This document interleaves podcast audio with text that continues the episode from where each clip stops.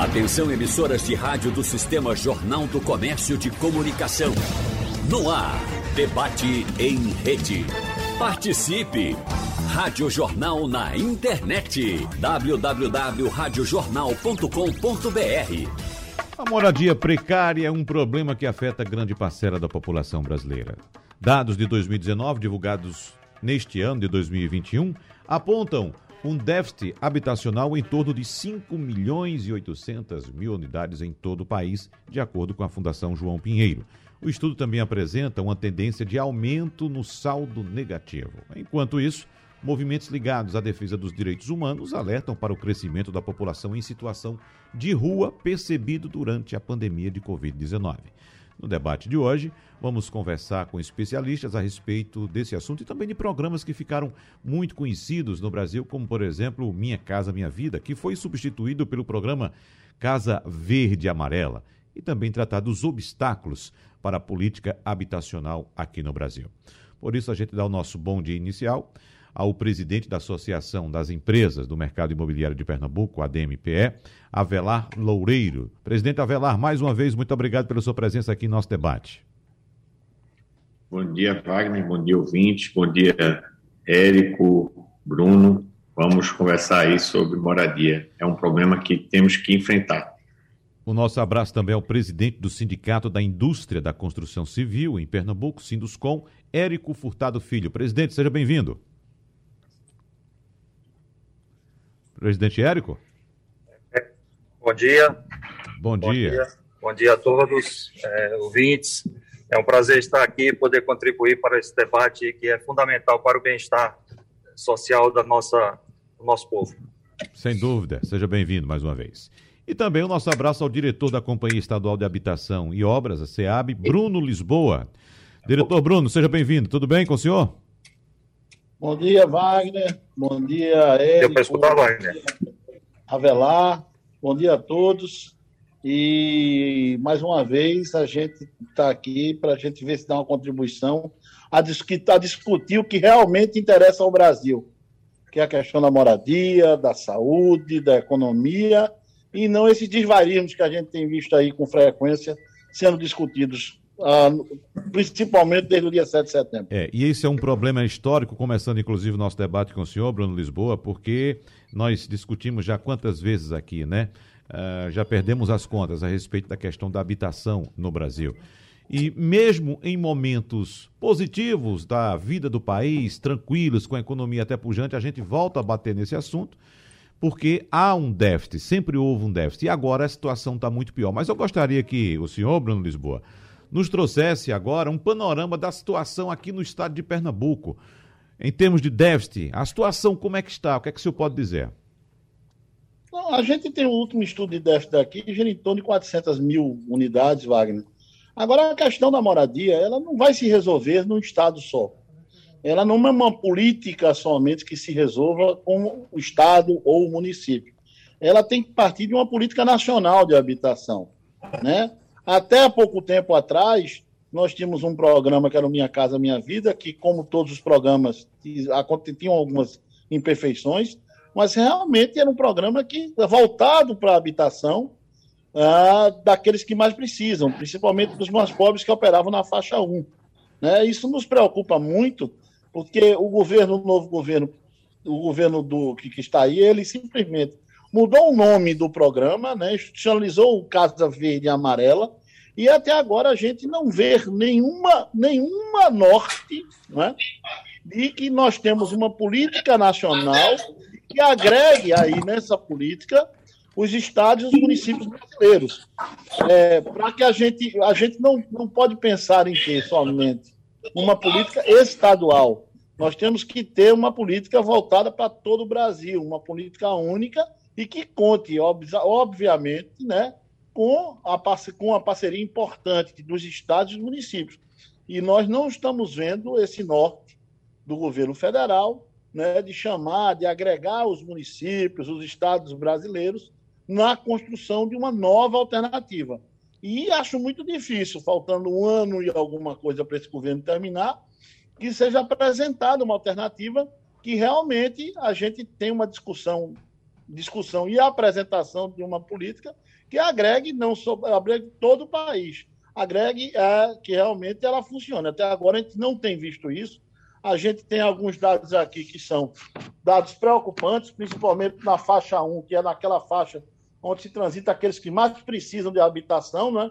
que você, para você ter uma ideia, em 2009, Wagner, a gente teve uma contratação de 148.760 unidades. Aí já em 19, a gente tem uma contratação só de 1.500 unidades na faixa 1. E esse ano, o ano passado, em 2020, zero contratações na faixa 1. Zero. Então a gente vê que nos preocupa muito, principalmente nesse momento que você colocou muito bem, que principalmente as capitais veem cada vez mais as pessoas sem ter onde morar, as pessoas na rua, né? A gente tem uma ausência né, do governo federal de uma política que agregue os municípios, agregue os estados e que execute realmente uma política que esteja importante para resolver esse déficit habitacional que nos assola cada dia mais. Bom, vamos saber como é que o setor privado também participa dessas discussões, quais são as ideias também, porque, presidente Avelar Loureiro, o orçamento da União para o atual Casa Verde e Amarela é de 400 bilhões de reais apenas para a faixa 1 do programa, só para a faixa 1 do programa. Uh, o próprio governo reconhece que para custear as outras duas faixas é preciso um investimento extra de 800 milhões de reais para manter as obras pelo menos até dezembro deste ano de 2021. Mas vamos falar desses valores, doutor Avelar. 400 milhões de reais para a faixa 1 do programa. O que é que esse valor representa?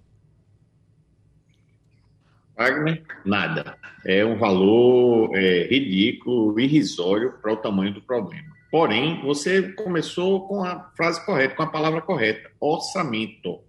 Por que, que Minha Casa Minha Vida deu certo lá em 2009? A gente vivia uma folga fiscal. A gente tem que lembrar que houve uma mudança de tributos em 2003 do PIS/COFINS, que fez o governo federal, junto com aquele boom de commodities, ter um superávit altíssimo a partir de 2008, 2009, 2010, 2011. Depois a gente jogou isso tudo fora com gastos é, é, vamos dizer assim, irresponsáveis do governo federal. O orçamento ficou totalmente desordenado e a gente viu o que aconteceu em 2015 e 2016. Capotamos, capotamos como país. Tudo se desagregou. Além disso, há um engessamento no orçamento federal devido, inclusive nos estaduais e nos municipais também, devido a questões constitucionais de obrigatoriedade de certos gastos. Então, hoje, o governo, tanto federal quanto estadual, quanto municipal, tem pouco jogo de cintura para fazer esse, é, é, é, esses remanejamentos. A gente tem que atacar o problema onde ele existe, é rediscutir o orçamento e a desvinculação do orçamento da União, principalmente, para que a gente gaste onde tem que ser gasto e não gastar por ter que gastar porque está obrigado a gastar X numa determinada rubrica, quando na outra precisa muito mais a população está envelhecendo, a moradia é um dos problemas principais. É, a gente tem que pensar muito bem pensado nisso. Ou chegamos a uma grande concertação geral, não só no tema da, da, da, da, da moradia, ou esse país não vai ter futuro nunca. É. Agora, vamos saber também do Sinduscom, através do presidente Érico Furtado Filho, quais são as previsões também as colocações iniciais a respeito desse problema, do debate que estamos tratando hoje, porque a gente sabe muito bem, é, presidente Érico, que a indústria da construção civil é a que mais emprega no país. E nós acompanhamos durante até esse ano de 2009, por exemplo, como citou o diretor da SEAB, Bruno Lisboa, por exemplo, 148 mil contratações, a gente acompanhou muitas empresas investindo muito, empregando também muito, ou seja, a economia do setor a todo vapor. E, e, veja só, quando a gente fala em moradia, a gente não fala somente de uma questão social exclusiva da moradia. Quando se investe na construção de habitações, se investe também na geração de empregos, na redução de pobreza como um todo. A economia se movimenta, né? Como é que o Sinduscon está acompanhando esse momento agora, presidente Érico Furtado? Wagner, é, muito boa a sua colocação. É, nosso setor realmente é um dos que mais empregam mão de obra, né, na, na, nas atividades econômicas. É, temos estatística aí para cada emprego gerado dentro do nosso setor, nós geramos quatro fora. Né? Então, é, nós temos que realmente juntar esforços, como o Avelar falou, e tentar solucionar o problema da, da, da habitação popular, né? a habitação de interesse social. E ela é o RG, o CPF da família brasileira. Né? Nela, é, é, geramos nossos filhos, criamos e temos o aconchego para o descanso do, da volta ao trabalho de todos os, os brasileiros, né? e aqui em particular nossos, nossos pernambucanos. É, temos trabalhado, feito gestão junto a, ao Ministério do Desenvolvimento Regional, o Rogério Marinho, né, para que os recursos voltem para esse, esse, essa verba aí de habitação de interesse social. Né? No primeiro semestre, com, com a participação da CEBIC, conseguimos aportar 400 milhões para essa rubrica, né? Estamos tentando outro, outro aporte nesse segundo semestre, né? mas está difícil aí em função dessas confusões políticas que o país encontra.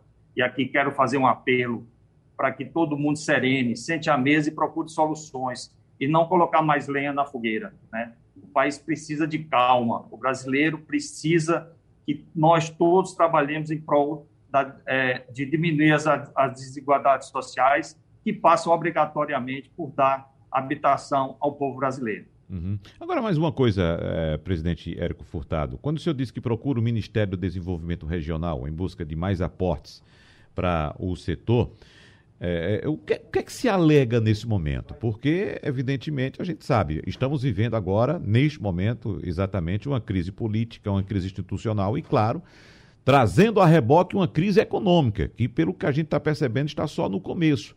Mas antes disso, o que era que se, se argumentava? É, é, falta de fato de interesse, é falta de planejamento, é falta de dinheiro. O que era que você argumentava antes desse momento que estamos passando agora, doutor Érico? Né, é cobertor curto, né? Quando você cobre, cobre a cabeça, os pés, os pés ficam aparentes. Quando cobre os pés, a cabeça aparece, né?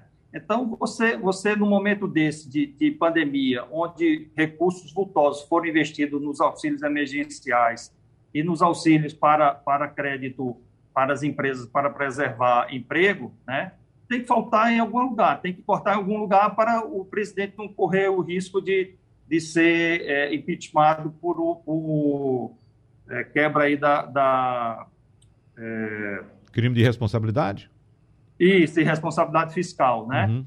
Então, é, é, é, isso que faz. Então, se, a, se hoje está se pagando aí 300 reais de auxílio emergencial, e saiu de onde?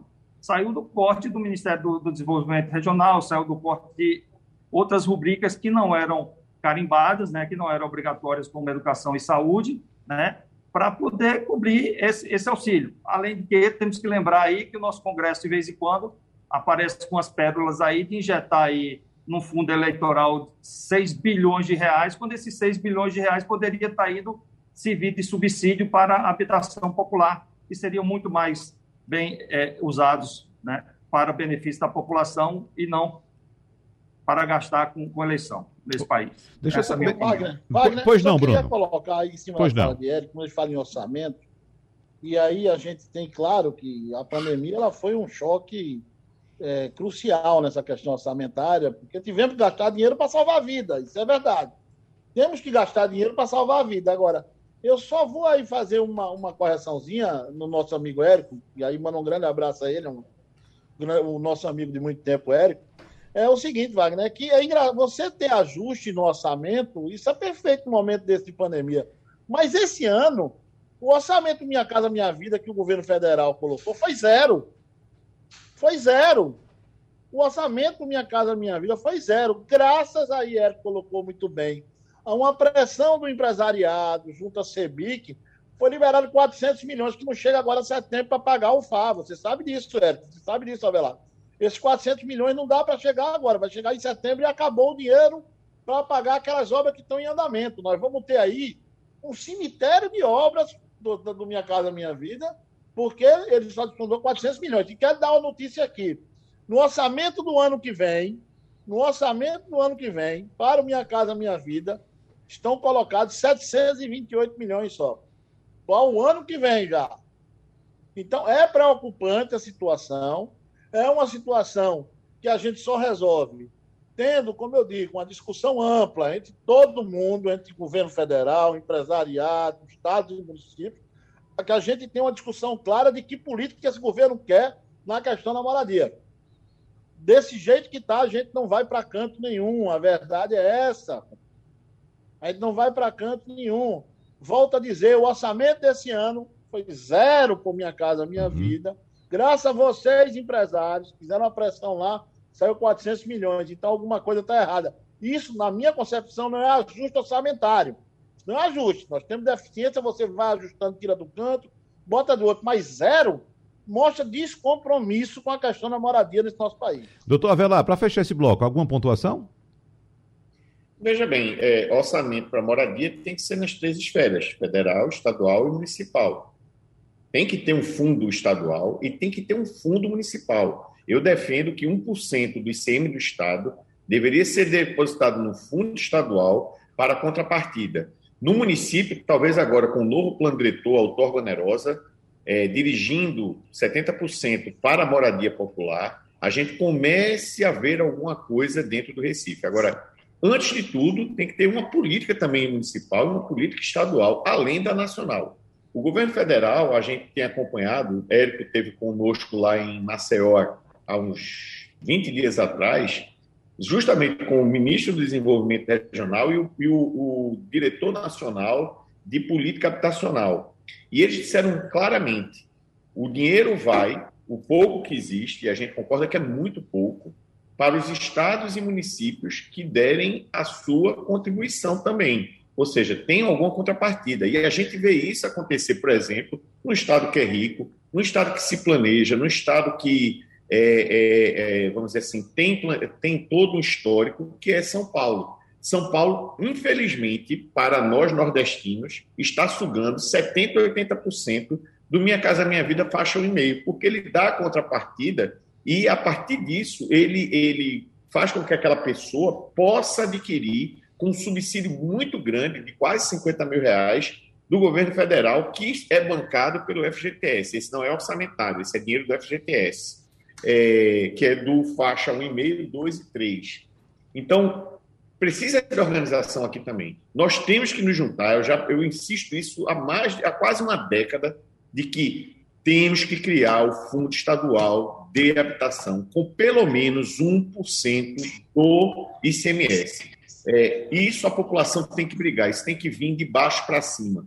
Os movimentos sociais deveriam estar agora, além das suas reivindicações, tendo isto em pauta Enquanto não tivermos uma fonte de recurso perene, inclusive no Estado e no município, no município eu vislumbro pela outorga onerosa, nós não vamos resolver o problema. Preciso informar também ao nosso ouvinte que a nossa produção solicitou representantes ao Ministério do Desenvolvimento Regional e também à Caixa Econômica Federal para participarem deste debate aqui na Supermanhã agora.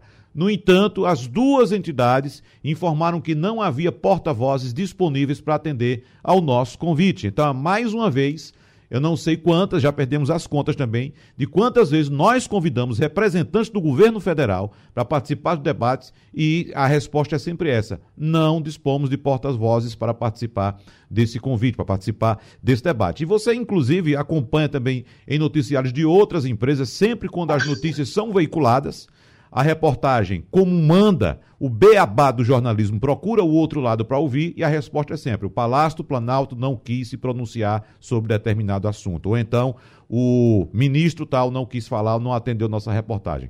É sempre assim. O programa habitacional Casa Verde Amarela, que substituiu Minha Casa Minha Vida, precisa de mais verba até o fim deste ano para evitar paralisações de obras. O diretor da SEAB, Bruno Lisboa, inclusive chegou a citar que teremos em breve um cemitério de obras aí pelo país.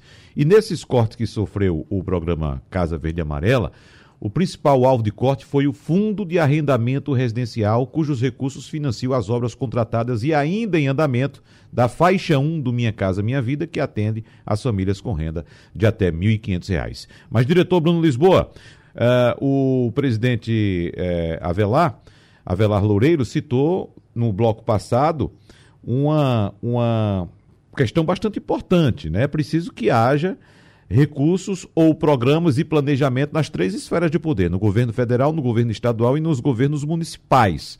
No que diz respeito ao governo estadual, Está faltando também recursos? Como é que é feita essa administração, esse planejamento de recursos aqui em Pernambuco? Até porque a gente sabe que os municípios procuram inicialmente o governo estadual e este, por sua vez, vai em busca do governo federal.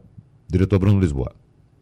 Bruno Lisboa, acredito que seu microfone esteja desligado. Por favor, abra seu microfone agora. Pronto. Ó, é, Wagner, aproveitando um pouco aquilo que o, o, o presidente da DEM, o Avelar, falou, essas amarrações orçamentárias, elas são complicadas, tá? Eu acho que o caminho não seria uma amarração orçamentária, até mesmo ele foi contra você ter mais uma amarração orçamentária em cima de você ter 1%, 1% para destinação e tal.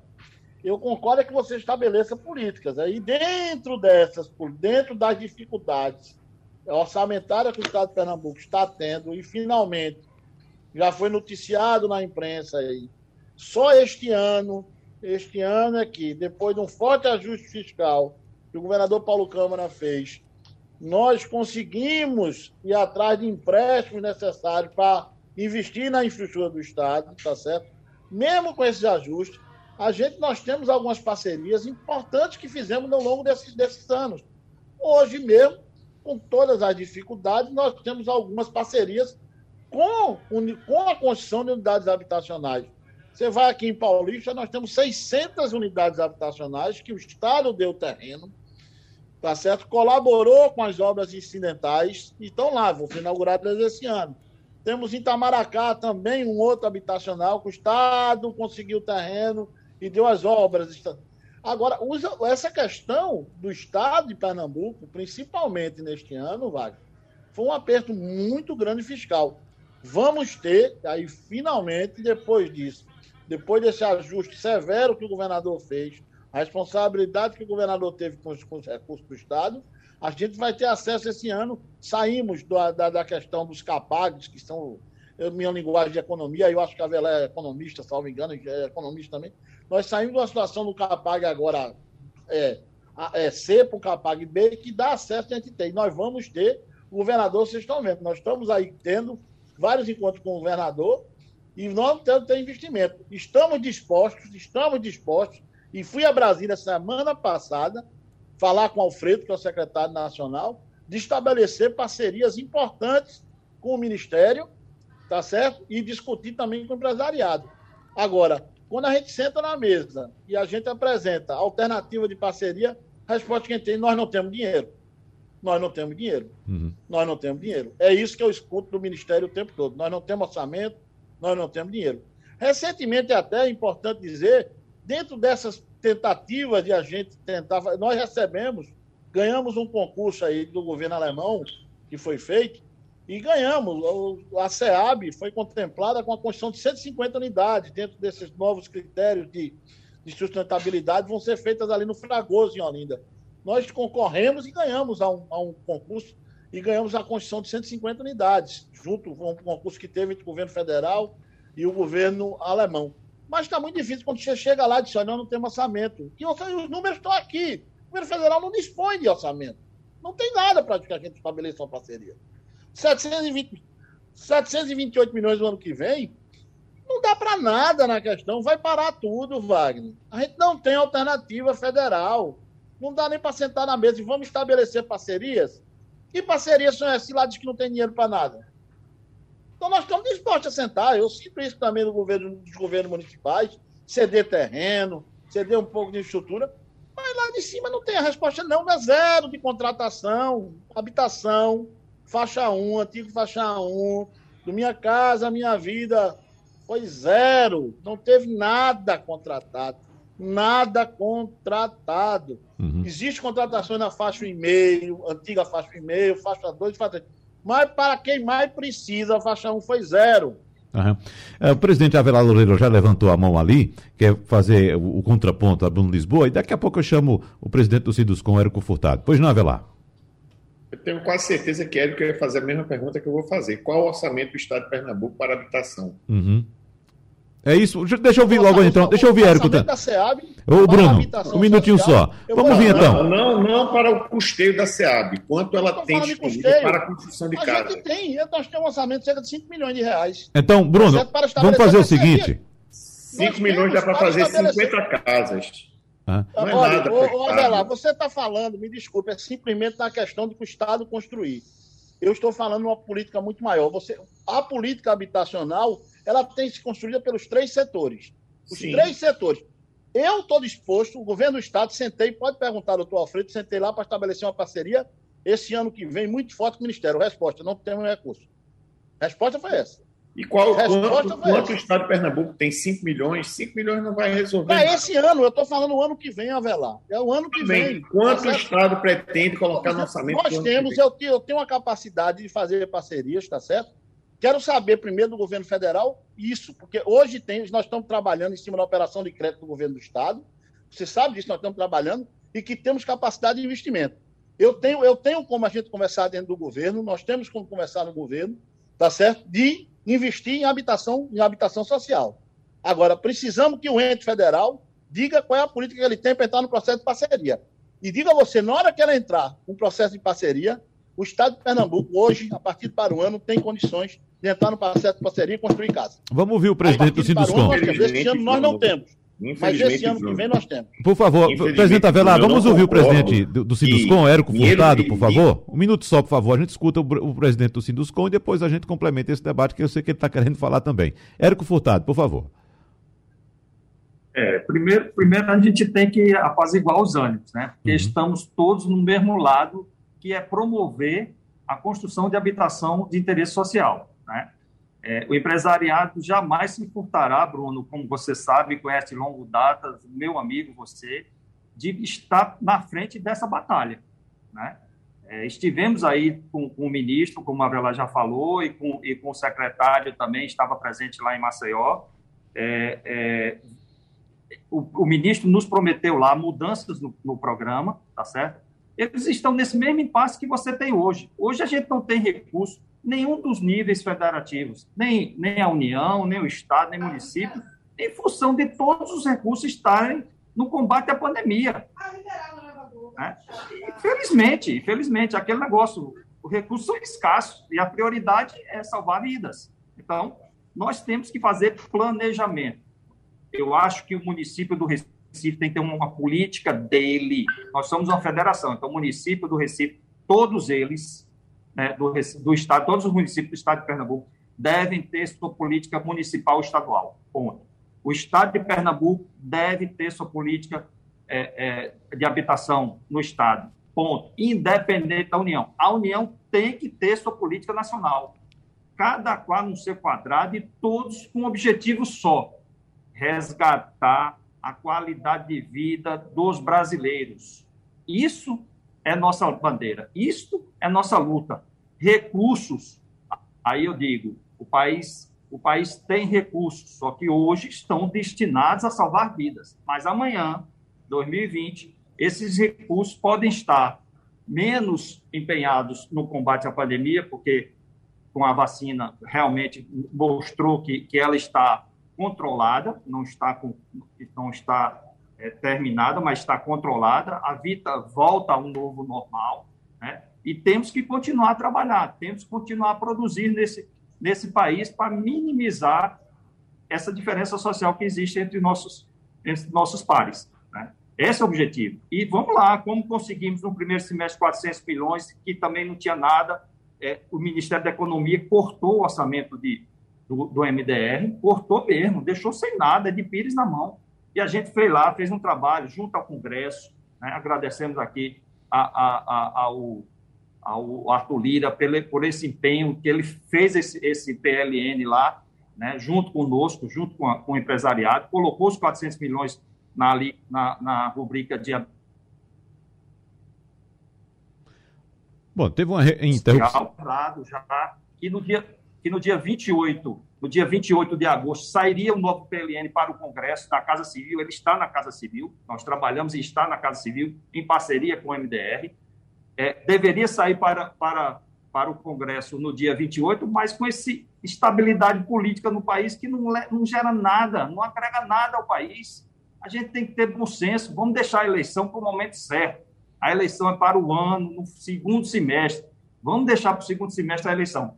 Vamos trabalhar para resgatar a qualidade de vida do povo e passa pela habitação e passa pelo saneamento. Bruno Lisboa, se você responder, por gentileza, deixa eu colocar o, o presidente da ADM, Avela Loureiro, que ele estava fazendo uma, uma colocação e eu interrompi. Então ele fala o que ele queria falar e você fecha o bloco respondendo aos dois, a tanto do doutor Avelar quanto do doutor Érico. Só, só, um minutinho só, por favor. Doutor Avelar. Eu só, vou, eu só acho o seguinte, que política... Doutor Avelar, só um minutinho, Bruno. Só um minutinho, Bruno, por favor. Doutor Avelar, por favor. Eu vou concordar um, discordar um pouco. Né?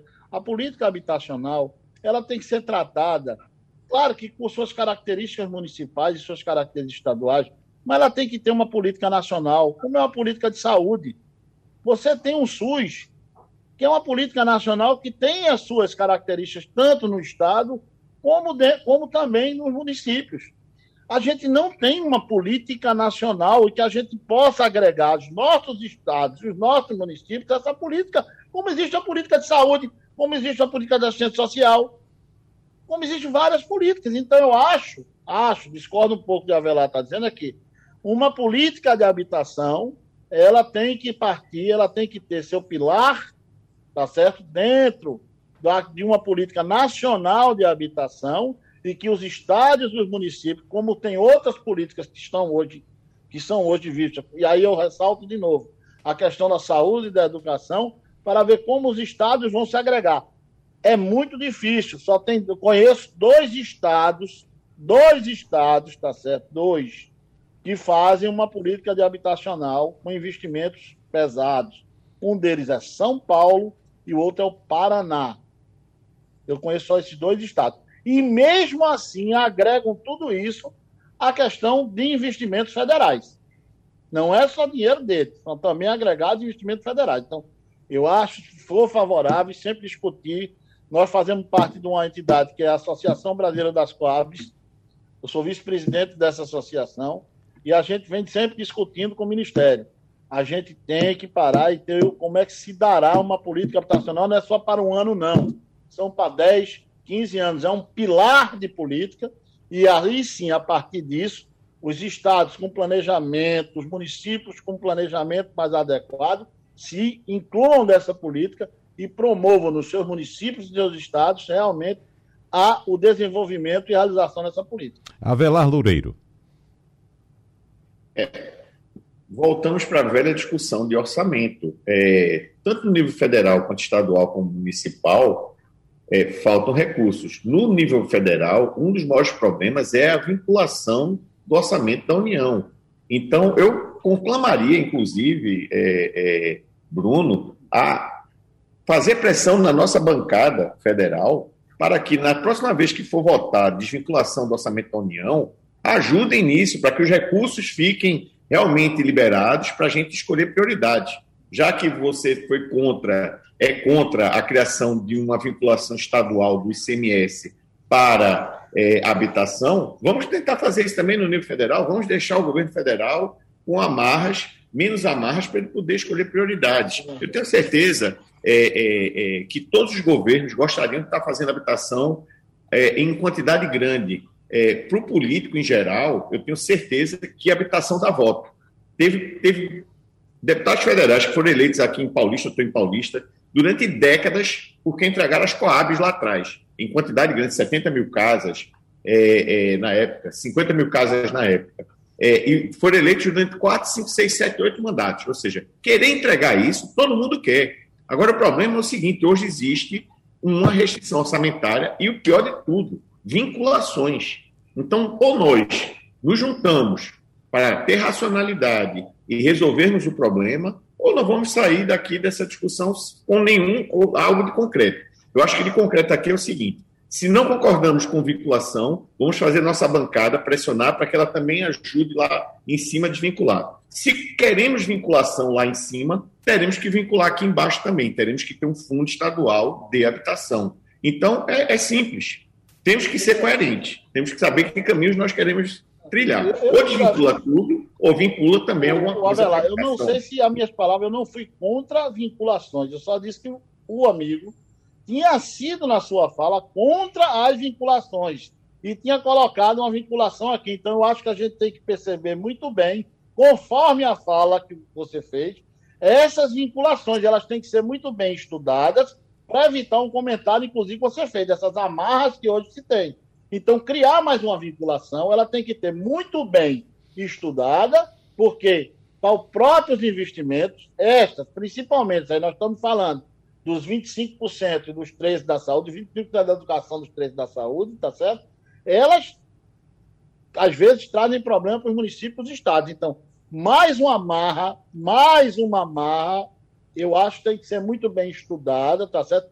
Por quê? Vou lhe contar, por exemplo, eu não estou aqui há 10 anos atrás, eu era presidente da Fundarp, do Estado.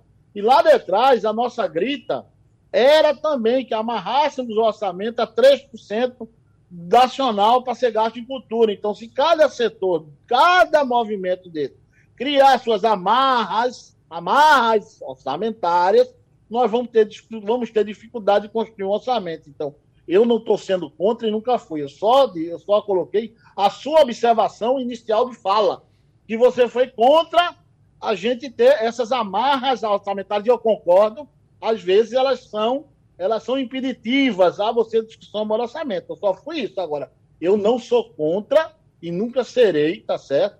Nunca serei a que você, com um processo de discussão profundo, como foi o da saúde e como foi da educação, você construa algumas, vamos dizer, reservas orçamentárias para alguns programas, entendeu? Eu, por exemplo, eu, eu, eu sou favorável sou dentro dos orçamentos, e aí, no estabelecimento gradual, dentro de uma política nacional, do que seria participação federal, participação dos estados e do município, dentro dos programas habitacionais, você criar, criar participações para isso. Eu sou francamente favorável. Eu não sou, eu não sou contra. Bem amarrado, dentro de uma política nacional não só para construir casa, como você falou na década de 70, que foi uma construção de casa, mas casas com qualidade, tá certo? Como você teve. Isso é, isso é indiscutível. O padrão construtivo do Minha Casa Minha Vida era muito melhor do que aqueles conjuntos habitacionais que construíram na década de 70. Quem acompanhou Minha Casa Minha Vida, os critérios de construção são outros. São bem melhores do que se construiu na década de 70. Então, eu acho que sou favorável e acho que essa política poderia ser ditada desse jeito Vamos criar o que, é que seria a participação federal, a gente dos estados entra na discussão, juntamente com o município, de que forma nós vamos se agregar a essa política. Agora, efetivamente, com participação dos recursos federais, que seriam os pilares dessa política. Para a gente fechar esse bloco, para a gente fechar esse bloco, é, Érico Furtado, alguma, alguma pontuação, por favor, nesse momento? Vamos, vamos para debater diferente do que está acontecendo nesse país hoje, diferente do que do que está se fazendo hoje, Graças a Deus, nós sempre debatemos com todos os setores, aberto a todos os setores, diferente do que se prega hoje. Né? A gente sempre pirou exatamente para o debate, tá certo? Para o conflito de ideias democráticos, tá certo? E discutir não somente, não somente com os movimentos sociais e principalmente, isso é a minha história toda, com quem produz, que são os empresários. Pronto, deixa eu ouvir então o presidente do Sinduscom, Érico Furtado, agora, só para a gente fechar esse bloco em relação e encerrar esse assunto, presidente. É no diálogo aí para construir o bem comum. Nós temos aqui, inclusive, é, perguntas dos ouvintes participando aqui do debate da Supermanhã hoje, querendo saber, por exemplo, como Canindé do Recife é, com que, com, só com recurso dá pra, com que recurso dá para construir 50 casas? Quanto é preciso para construir 50 casas? O governo estadual, o municipal pretende fazer quantas casas aqui? E outras perguntas chegando aqui, como por exemplo de Emanuel, também aqui do Recife, Hugo também de São José, do bairro de São José, falando aqui da questão dos moradores que recebem casas e depois retornam para palafitas ou comunidades. Isso é uma questão muito antiga que já foi muito debatida, não sei nem se está acontecendo de fato ainda assim. Mas por falar nesse assunto, Hugo, eu quero aproveitar esse último bloco aqui para saber do presidente, do diretor da SEAB, Bruno Lisboa, é, a quem compete, doutor Bruno, a resolução de problemas que temos nas grandes cidades do Brasil, estamos falando nesse caso especificamente do Recife, de moradores de rua. A gente passa, por exemplo, Rua do Imperador, a quantidade de gente morando na rua. Há uma reclamação constante aqui também é, na nossa redação, chegando de moradores é, agora embaixo do viaduto da Caxangá, aquele da BR-101, uma quantidade de muita gente. Só para explicar para o nosso ouvinte, a quem compete resolver essas questões de moradias de rua especificamente? Essa é uma questão que quem trata, tanto no nível municipal como no Estado, é a questão de assistência social. Esse o cadastro, acompanhamento dessas famílias, elas se dão à questão das secretarias de assistência sociais. Tem toda uma política para essa questão de acompanhamento. Uhum. Essa, eu não sou secretário de assistência social, mas sei que as secretarias de assistência sociais, tanto do município, né, como as secretarias também do Estado, tem todo um cadastro dessas famílias, um acompanhamento dessas famílias, e é hoje um problema seríssimo, porque às vezes você cria uma alternativa, estou falando aqui do que não é da minha área, tá certo, Wagner? Mas eu sei que cria essa alternativa de abrigos, né? De construir abrigos para essas famílias, uhum. e as famílias não querem ir para o abrigo, querem ficar no meio da rua. Querem ficar, continuar numa situação de rua, entendeu? Então, isso é uma política que você tem que construir, dando oportunidade de emprego e renda, acompanhamento dessas famílias, tem toda uma, uma, uma, uma, uma, uma rede de acompanhamento disso, e quem coordena, quem coordena isso no nível dos municípios são as secretarias de assistência social dos municípios, e a nível do Estado, a Secretaria de Assistência Social dos Estados. Então, essas pessoas não se enquadram em nenhuma faixa de programa habitacional, não é isso? Não, não, veja só, elas, elas podem ser enquadradas a partir dessa demanda da Secretaria de Assistência Social. Tá? É, a demanda é gerada, tem to, toda e qualquer, qualquer habitacional que a gente, que a gente constrói, sendo ele municipal, federal, estadual, o que for, tá? essa demanda ela tem que estar acompanhada, Wagner, das secretarias de assistência social do município. Porque toda e qualquer pessoa que vai para uma habitação de interesse social, ela tem que ter seu nicho, que é o, núcleo, o, o número de informação social dela, tá certo? Ela tem que estar acompanhada por um órgão de assistência social do município ou do estado. Obrigatoriamente. Então, toda e qualquer relocação que você faz com nível de demanda de baixa renda tem que estar acompanhada pela Secretaria de Assistência Social dos órgãos de assistência social do Estado e do município. Bom, e para fechar nosso debate, vamos dar uma passadinha também no setor privado, saber como é que está a situação, porque, doutor Avelar, eu tenho um dado aqui do IGPM do aluguel do mês de uh, julho, do mês de julho, né? Apontando que o IGPM, que é usado no reajuste de contratos de aluguel em todo o país, registrou inflação de 0,78% no mês de julho, repetindo, né? Taxa superior ao 0,6% de junho. Hoje tivemos a divulgação da, da, do IBGE, da inflação do mês de agosto, veio acima das expectativas, e eu queria saber do senhor se esse aumento no índice que reajusta o aluguel, que o último dado que temos aqui é de julho, se de fato ele reflete uma procura maior, um aquecimento do setor, ou é mais um daqueles movimentos que acompanham a alta geral de preços que estamos verificando em todo o país hoje? Wagner, esses são índices contratuais, mas na maior parte dos contratos, quando chega o vencimento, prevalece o bom senso.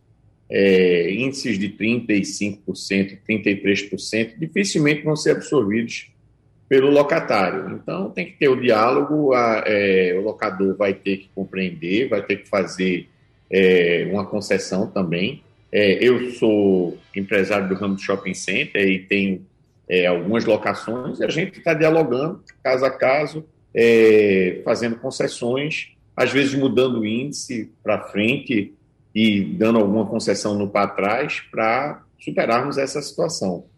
É, mas acredito que esses índices devam começar a ceder a partir de agora. Se a gente voltar um pouco mais de normalidade no país, é, se colocarem panos quentes nessa crise toda que está acontecendo, eu diria que de cara o dólar cai 20%. Se o dólar cai 20%, a inflação desaba. Ela é, é como se furasse um balão. O que a gente precisa é de serenidade, diálogo, é, para que resolvamos os problemas. Essa, essa, conversa nossa que eu e Bruno aqui é de quem quer resolver o problema do setor, é, ou seja, a gente quer achar soluções. Eu, eu, eu brigo por mais recursos. É, é, é, acho que ele também briga, ele, tá, ele faz isso lá diuturnamente. É, talvez é, ele seja a voz mais forte dentro do Estado de gente atrás de recursos, até porque ele vê no dia a dia acontecendo isso. Ele tem a pressão ali das comunidades, a gente vê aqueles, geralmente na Gabriel Magalhães, aqueles protestos, ele sente na pele, ele está mais próximo disso. E é isso que a gente tem que buscar, diálogo e achar soluções caminhos para resolver esse problema. É. é, vamos saber também do, do setor de construção, porque a inflação do Índice Nacional do Custo da Construção caiu 2,3%, né? É, aliás, era 2,3% em junho e caiu para 1,24% em julho. Então, vamos saber como é que, qual é a expectativa que o doutor Érico Furtado tem em relação aos próximos meses, se também tem um índice, um, um, um, um certo ponto de positividade, como disse agora o doutor Avelar Loureiro em sua fala. Érico. É, eu, eu, eu realmente sou um cara otimista. Agora, para meu otimismo virar realidade, como a Vela disse, a gente tem que distensionar é, essa, essa guerra de braço política que está tendo no país no momento. Né? É, a economia não, não, não vê com bons olhos essa instabilidade, né? Haja visto aí o câmbio, como a Vela falou, enquanto os outros países emergentes estão com o câmbio aí abaixo de, de, de 5, quase 4, pra, chegando mais para perto de 4,5, né? fazendo a, a, comparação com, com o dólar, né? Os, os, outros emergentes, nós estamos acima de 5, quase chegando a, a, a, a 5,6, né? 5,5 aí. Então, se, se a política deixar para ter esses embates eleitorais no momento certo, a economia e o desenvolvimento do país agradecem muito. O empresariado é, é um, um, um, animal racional muito inquieto, ele gosta de tranquilidade, então ele vai investir quando achar que a estabilidade, né, que o bom senso prevalece. Né? E a gente precisa muito dos investimentos privados nesse país, né, para a gente conseguir melhorar a qualidade de vida do nosso povo.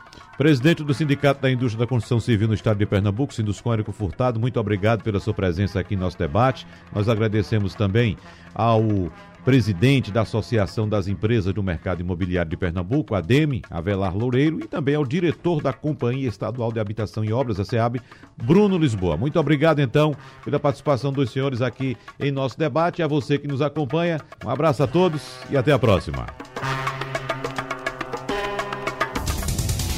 Sugestão ou comentário sobre o programa que você acaba de ouvir, envie para o nosso WhatsApp 99147 8520.